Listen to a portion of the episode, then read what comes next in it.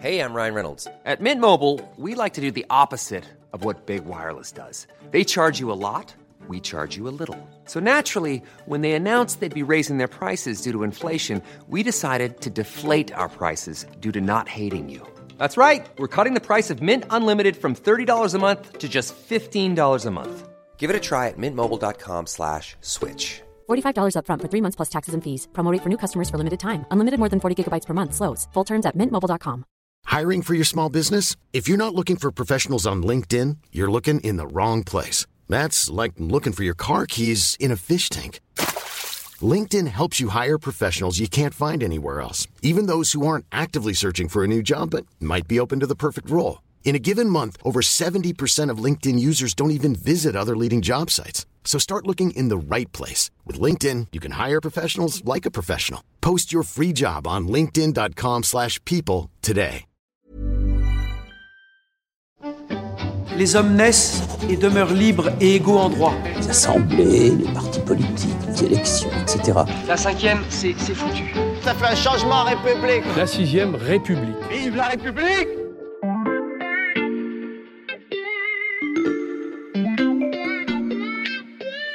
Salut, c'est Charlotte Baris. Nous sommes le jeudi 27 juillet 2023.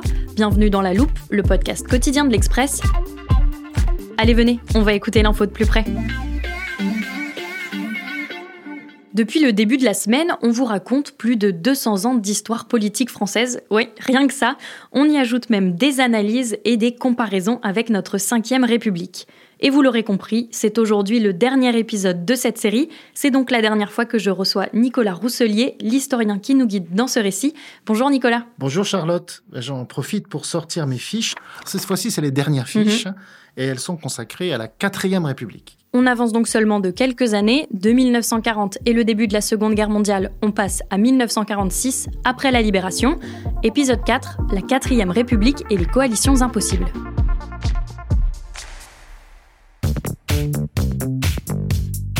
Sort donc de la Seconde Guerre mondiale, mais techniquement, Nicolas Rousselier, la Troisième République est toujours en place, même si elle n'existait plus entre 1940 et 44. Oui, de fait, bien sûr, entre 1940 et 1944, l'été 1944, il y a la dictature de Vichy. Mais la Troisième République n'avait pas été officiellement abolie. Mhm. Donc en 1944, on se retrouve avec cette question, est-ce qu'on va tout simplement reprendre la Troisième République Mhm. ou quelque chose de neuf? Or, en fait, c'est la solution de quelque chose de neuf qui s'impose. Une nouvelle personnalité extrêmement populaire s'impose, c'est bien sûr le général de Gaulle. Avec le général de Gaulle vient aussi tous ceux qui ont participé à la résistance, comme une sorte de classe politique nouvelle qui remplace totalement l'ancienne classe parlementaire de la Troisième République, Mhm. discréditée par la défaite. La Quatrième République commence avec un espoir énorme. Mhm. Une république forgée dans la résistance, une république sociale, une république qui va réussir à faire, sur le plan constitutionnel, une république forte, une république qui fonctionne. Est-ce que sur vos fiches Bristol, il y aurait un rappel des équilibres politiques à ce moment-là? Oui, alors, les alliés de la résistance, les grandes forces qui étaient dans la résistance, se retrouvent unis Mhm. pour essayer de réussir l'espoir né de la résistance. Alors, ces grandes forces, c'est le Parti communiste, qui est plus fort que jamais, beaucoup plus fort qu'avant la guerre, le Parti socialiste, qui est aussi toujours là, en deuxième force, disons, et puis un troisième force qui est un- une tendance démocrate chrétienne, sous le Mhm. sigle MRP, Mouvement républicain populaire. Donc plutôt que la dispersion des voix, on a trois grandes forces dont on attend une meilleure organisation puisqu'ils sont alliés. Une meilleure organisation et donc, dans le nouveau Parlement, un meilleur fonctionnement. Vous parlez d'une meilleure organisation. Est-ce que dans la quatrième République, on retrouve l'instabilité de la troisième? Eh bien oui, les divisions réapparaissent très vite. Vous ne mettez pas dans le même gouvernement des démocrates chrétiens Mhm. et des socialistes et des communistes qui ont une très forte tendance laïque, et tout se passe bien, par miracle. Vous ne mettez pas non plus des communistes dans le même gouvernement avec des, des gens qui sont modérés sur le plan économique. Donc, en, en fait, la quatrième République a eu beaucoup de mal à se définir parce qu'il a fallu s'y reprendre à deux fois Mhm. pour aboutir à la nouvelle constitution de la quatrième République. On a consacré pratiquement toute l'année 1946. Il y a eu un premier référendum qui a été rejeté au printemps. Donc le début plus officiel de la quatrième République, c'est le 13 octobre 1946, où un deuxième référendum a enfin été positif, c'est-à-dire a accepté la nouvelle constitution qui va devenir la constitution de la quatrième République. Je vois souligné sur la suite de votre fiche un terme, le mode de scrutin. Oui, alors le mode de scrutin, c'est un petit peu le facteur X dans ces difficultés qui arrivent très vite Mhm. dans la quatrième République. Le Parlement, Assemblée nationale et Conseil de la République réunis nommait le premier président de la quatrième République française. Fastes austères qui illuminaient en signe de joyeux avènement le premier soleil de l'année. Dès le premier tour, M. Vincent Auriol, président de l'Assemblée nationale, était élu à la majorité absolue. Et M. Jacques Duclos, au nom du Parlement, l'investissait de ses nouvelles fonctions. On espérait de ce mode de scrutin à tendance proportionnelle une plus grande homogénéité du Parlement en fait. hein. Et en réalité, ça va donner une prime à des grands partis, mais comme les grands partis très vite vont se diviser, c'est aussi le début de la guerre froide, en fait, ça va faire que toute une fraction importante de l'Assemblée, je pense par exemple aux communistes après 1947, sont exclus non seulement des gouvernements, mais aussi du fonctionnement du Parlement. Le jeu parlementaire traditionnel, qui était fondé plutôt sur une certaine fluidité des votes, Mhm. tout ceci est de moins en moins possible. En fait, la quatrième République prolonge la troisième République, c'est une République du Parlement, mais la nature du fonctionnement qui existait sous la troisième, où le parlementarisme était assez souple, là maintenant il est devenu euh, rigide. Donc les coalitions sont très difficiles à Mhm. faire pour les raisons idéologiques que j'ai indiquées, mais les coalitions sont aussi très difficiles parce que il y a cette rigidité entre les différents euh, partis. Et ça, ça a des conséquences sur les gouvernements. Et oui, ça a des conséquences sur les gouvernements. En fait, la quatrième République accumule les problèmes. Mm. hein. On a des différences idéologiques, on a des différences aussi qui tiennent euh, à euh, l'acuité, si vous voulez, le côté extrêmement, j'allais dire presque violent des débats, qui divisent parfois à l'intérieur des partis. Donc quand il y a des divisions internes aux partis, que les voix se dispersent, là, évidemment, ça crée des- une instabilité. La quatrième, finalement, va se retrouver à faire encore moins bien que la troisième si on prend le critère de la stabilité gouvernementale. Mhm. On peut estimer que cette fois-ci, on change deux fois par an plutôt qu'une fois par an de Mhm. gouvernement. Aujourd'hui, on n'en est pas à changer de gouvernement tous les six mois, mais on assiste aussi à des difficultés pour la majorité à créer des coalitions stables. Oui, c'est ça. La coalition stable doit être fondée soit sur une tradition, comme dans un certain pays européen, où de toute façon on ne peut pas faire autrement. Mm. En Hollande, en Allemagne, on fait des coalitions. Mais une coalition stable doit être aussi fondée sur un programme de gouvernement. Et si vous avez un programme de gouvernement, il faut une entente minimale de doctrine sur l'idéologie. Et là, c'est tout l'héritage de la vie politique française entre droite et gauche, Mm. centre-droit, centre-gauche. Les divisions ont toujours été attisées en France. On n'a pas du tout de passé d'une coalition fondée sur des partis. C'est ça qui explique le, le mal-être, on peut dire, hein, de, la, de la quatrième République. Et attention, ce n'est pas une crise de la quatrième République. La quatrième République est en crise tout de Mm. suite en raison de cette euh, division des partis. Une instabilité politique, mais aussi des crises internationales vont conduire à la chute de la quatrième, et vous allez nous l'expliquer, faire naître une cinquième république bien différente.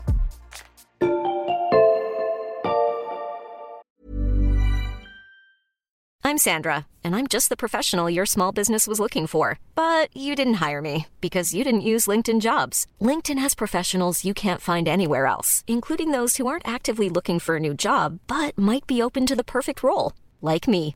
In a given month, over 70% of LinkedIn users don't visit other leading job sites. So if you're not looking on LinkedIn, you'll miss out on great candidates like Sandra. Start hiring professionals like a professional. Post your free job on linkedin.com/people today.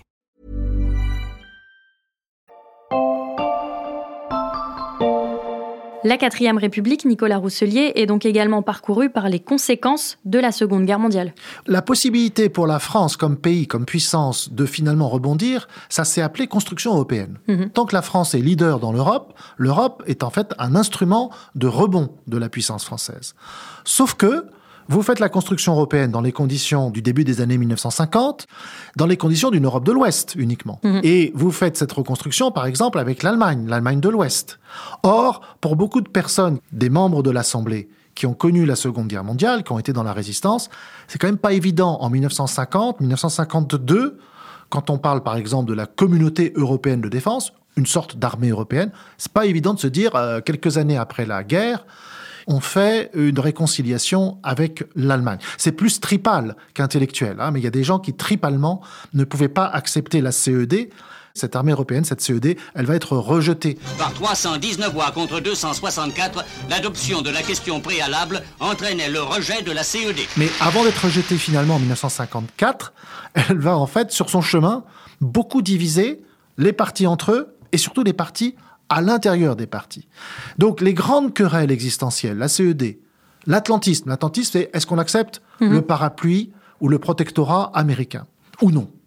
Tous ces grands débats existentiels vont pulvériser, moi je dirais, les forces politiques. Et en fait, on ne peut plus parler de forces politiques dès le début des années 50 en raison de ces grandes divisions. Des désaccords sur des sujets existentiels, c'est également ce à quoi on assiste aujourd'hui.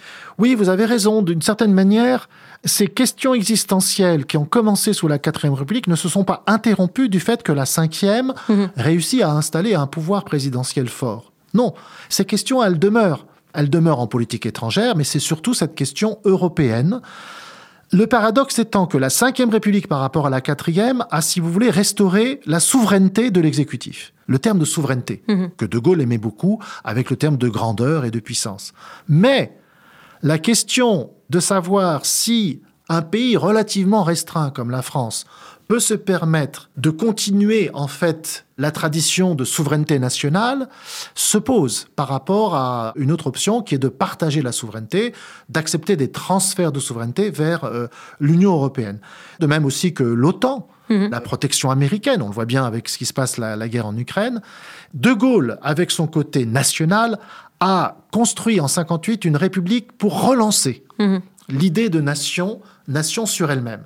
Mais les nécessités de l'époque nous portent plutôt vers un transfert, en tout cas une réflexion sur euh, est-ce qu'il faut dire la post-nation Peut-être pas, mais enfin changer de logiciel par rapport à ça. Sous la quatrième, ces grands débats sont portés par Charles de Gaulle, mais il y a un autre personnage important qui apparaît sur vos fiches. Il s'agit de Pierre Mendès France. Là, nous sommes en 1953 pour un premier essai, mais surtout, il est président du Conseil en 1954 jusqu'au début de l'année 55. Ça dure pas longtemps, hein, vous mhm. remarquerez, Charlotte. On est sur du 7 mois. Donc il est euh, dans la moyenne, euh, on peut dire assez lamentable, des gouvernements de la quatrième République. Donc il est le symptôme de cette crise permanente de la quatrième. Il est le symptôme, mais il a représenté un espoir.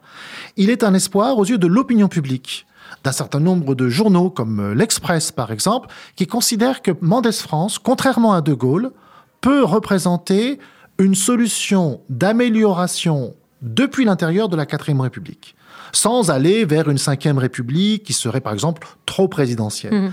Et il a représenté cet espoir, il a réussi aussi à, régler certaines des questions existentielles dont je parlais, la guerre d'Indochine, donc il mhm. fait la paix en Indochine, et cette paix en Indochine, alors que c'est une paix après la défaite de Dien Bien Phu en 54, elle représente un facteur d'efficacité qu'on peut créditer dans la personne du président du Conseil.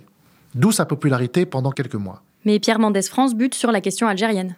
Oui, vous avez ce drame de la quatrième République. À peine a-t-elle résolu la guerre d'Indochine, été 54, novembre de la même année, mhm. commencent les événements qui vont très rapidement devenir une véritable guerre en Algérie. Heure troublée en Algérie, où en plusieurs endroits du territoire une série d'attentats ont été commis dans la nuit qui précéda la Toussaint. À Bakna se sont déroulées les obsèques des trois soldats du camp militaire, assassinés alors qu'ils montaient la garde, tandis qu'au cœur du massif de l'Aurès, Harris recevait les premiers renforts après être resté isolé un jour entier.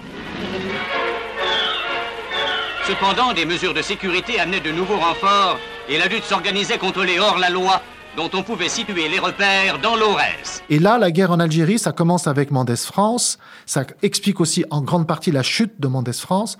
Parce que s'il y a un sujet qui divise tripalement, existentiellement, beaucoup d'hommes politiques, comme beaucoup de Français, par mhm. exemple comme Albert Camus, c'est bien ce sujet-là. Et ça va encore plus pulvériser de l'intérieur chacune des forces politiques. Une crise qui va donc conduire à l'instauration de la Ve République. La Quatrième République, si vous voulez, a tout essayé avant 58 sans avoir une ligne claire concernant l'Algérie.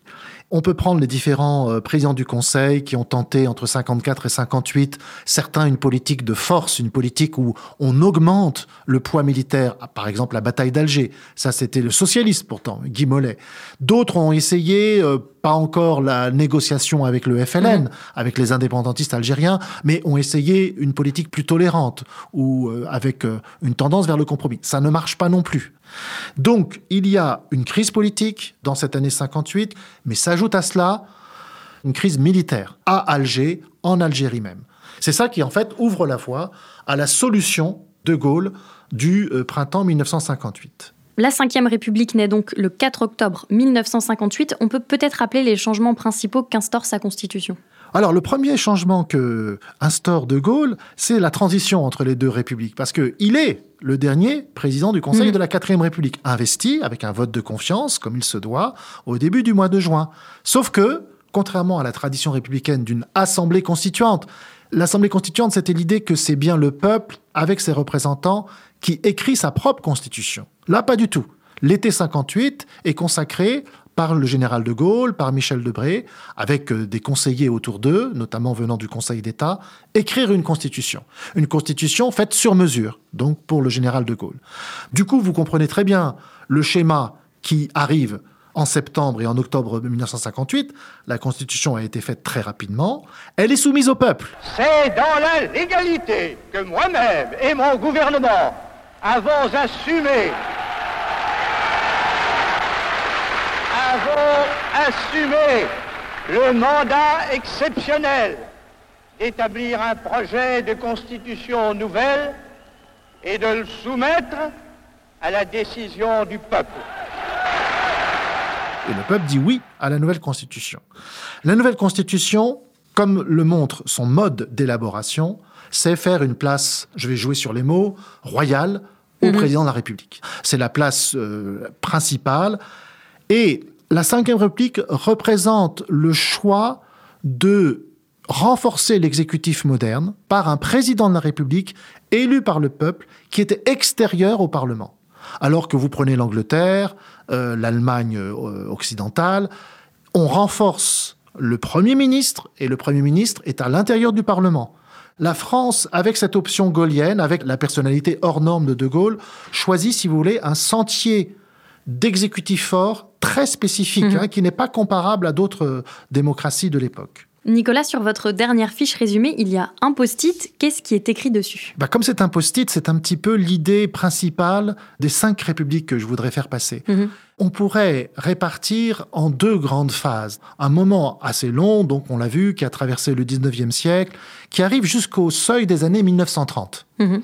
Là, la République, par les républicains, est fondamentalement pensée comme un moyen de représenter le peuple, de faire exister le peuple par et dans le Parlement. C'est la République du Parlement. Mhm. Après les années 1930, on passe à une République qui est pensée comme la force de gouverner à travers un président de la République. La charge de la preuve s'est inversée. C'est-à-dire que sous la République du Parlement, il fallait qu'un gouvernement fasse la preuve que, en permanence, il a la confiance de l'Assemblée, mhm. ce qui veut dire la confiance du peuple. La charge s'est renversée à partir des années 30 et surtout de 1958. Maintenant, la majorité doit faire la preuve qu'elle soutient le gouvernement, mhm. qu'elle est l'auxiliaire de la force du gouvernement. Ça a changé le paradigme de la République. Mais dans la cinquième, le Parlement a quand même un rôle. Oui, tout à fait. Hein. Faisons tout de suite une nuance à ce que je viens de dire. Quand je dis la République du président s'installe à la place de la République du Parlement, il faut aussi considérer qu'on réinvente un Parlement. Mhm. D'ailleurs, c'était l'espoir de Michel Debré, l'autre père de la Ve République avec De Gaulle. Il espérait, probablement très sincèrement, qu'une république plus forte, avec un président fort, ce serait aussi un Parlement qui fonctionne mieux, où les débats euh, débouchent plus rapidement sur le vote de réforme, où le Parlement pourrait par exemple aussi contrôler les politiques publiques. Donc, je nuance un peu mon propos. Il ne faut pas penser que la Ve République a en quelque sorte une vocation anti-parlementaire. Mhm. Le Parlement euh, peut tout à fait retrouver un rôle, une fonction, pas simplement sur la législation, mais aussi sur euh, les évaluations, le contrôle des politiques publiques. Et donc avec cette opposition République du Parlement et euh, République du Président, est-ce qu'on peut parler toujours de tradition? Républicaine française On peut dire la grande tradition républicaine, c'est celle qui s'est formée au XIXe siècle, où, euh, moi j'en ai lu souvent, les débats parlementaires sont d'une incroyable richesse, ne sont pas obstrués d'ailleurs par euh, des milliers d'amendements. Mhm. Jamais on n'aurait fait ça. Et une réussite dans le pays aussi. Hein. J'ai parlé des 80-85% de participation aux élections législatives. Donc cette tradition républicaine, elle était identifiée non seulement au Parlement, mais à cette idée d'un peuple qui participe aux décisions communes par la représentation. Mhm. Cette idée, maintenant, elle a beaucoup changé, et donc on passe à autre chose. C'est cette tradition, moi, que j'appellerais la tradition du gouverner, la nécessité d'un gouvernement fort. C'est plus la question, est-ce que le Parlement, la nation assemblée va être fidèle à ce que dit le peuple. Là maintenant, c'est plus une crête où est-ce qu'on donne trop de pouvoir au pouvoir personnel que détester les républicains du 19e siècle, le pouvoir qu'on remet à un seul homme. Et la boucle est bouclée des idéaux de la Première République au doute actuel sur la cinquième. Merci beaucoup Nicolas Rousselier de nous avoir accompagnés durant ces quatre épisodes. Merci à vous et peut-être à bientôt. Je rappelle le nom de votre livre, La force de gouverner, le pouvoir exécutif en France, 19e, 21e siècle. Demain, pour clore cette série, on ouvre l'armoire de la loupe. Maintenant que l'on a parlé de la fin des républiques successives, on s'intéresse à un outil pour en établir une nouvelle. On expliquera donc ce qu'est une assemblée constituante. Chers auditeurs, pour ne rater aucune de nos séries à venir, pensez à suivre La Loupe sur n'importe quelle application de podcast, par exemple Castbox, Apple Podcast ou Spotify. Et si celle-ci vous a plu, n'hésitez pas à la recommander autour de vous. Cet épisode a été monté par Ambre Rosala et réalisé par Jules Cros.